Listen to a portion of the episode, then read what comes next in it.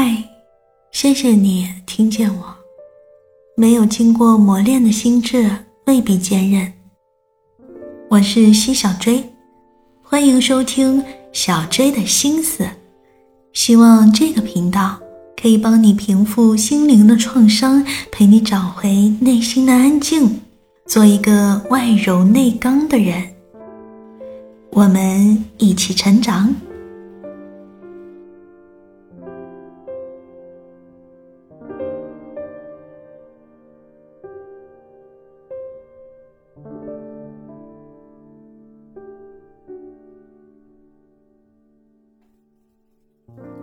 当你陷入了一段感情当中，是否会害怕分离，害怕被抛弃？或许你外表冷漠，但又渴望被爱；又或许你自信乐观，愿意相信他人。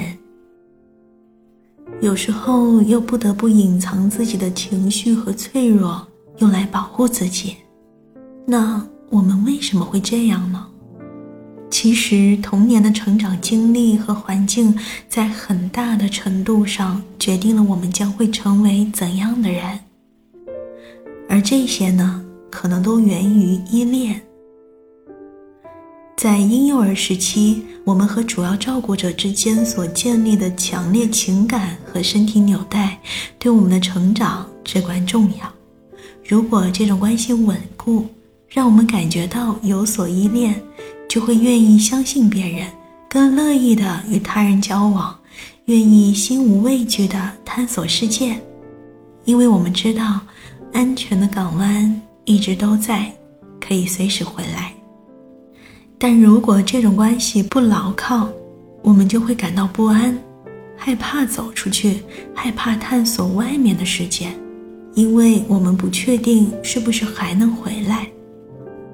所以，了解依恋类型可以帮助我们了解自己和身边的人，从而更好的维持人际关系。我们来看看依恋理论提到的四种类型是怎样的。安全依恋只有一种，而不安全依恋则分为三种：焦虑矛盾型、焦虑回避型、焦虑紊乱型。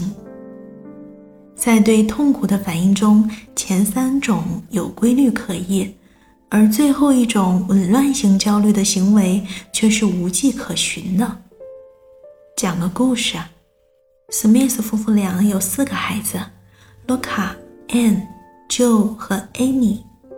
史密斯夫妇关系和睦，彼此恩爱，他们总是陪伴在孩子的身边。但是有一天，史密斯先生病重过世，对史密斯太太而言，生活开始变得非常艰难。她不仅得工作，还得照顾孩子，同时还要应付很多棘手的事情。卢卡六岁，他属于安全依恋，他的性格坚韧，新的状况对他来说影响甚微。他知道妈妈永远是他的避风港。后来他长大了。自信、乐观、朝气蓬勃，他的自我形象是积极的。N 三岁，他属于焦虑矛盾型依恋。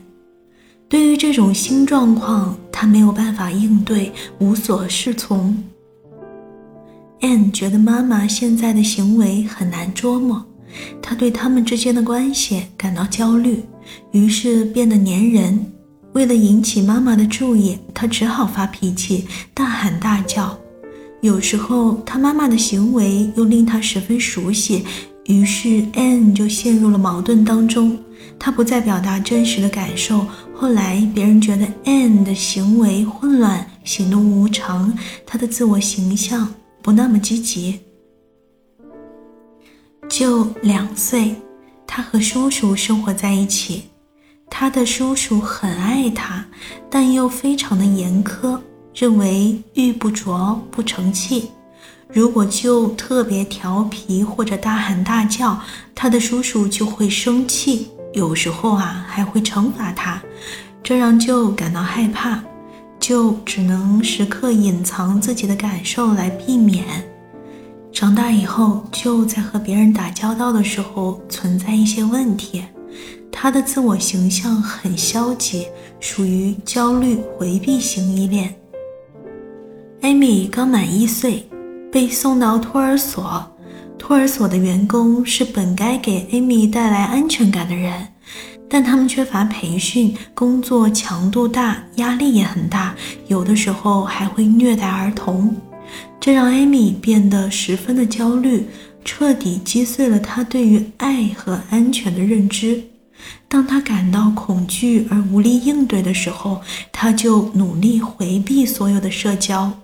成年以后，他觉得自己不值得被爱，他的自我形象很消极，属于焦虑紊乱型依恋。依恋是在婴幼儿时期形成的，一个在两岁时就有安全依恋的孩子，可以在幼儿园交到朋友。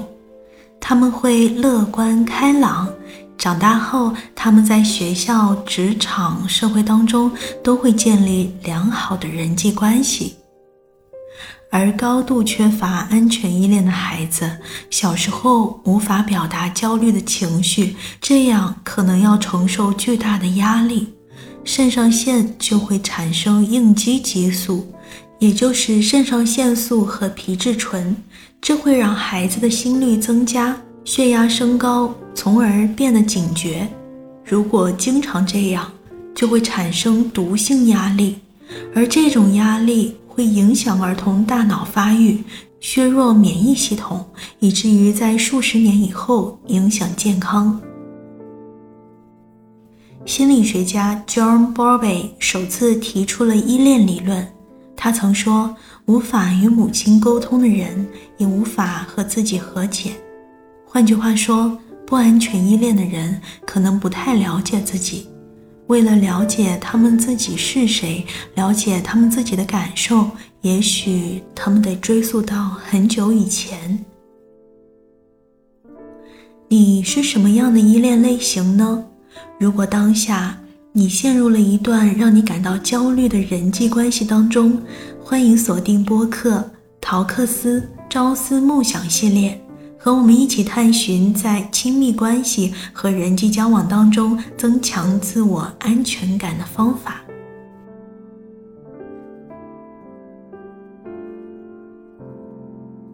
谢谢你的停留，未来的路，希望我们心系暖阳。并肩同行，你可以在留言区找到我，期待和你的交流。晚安。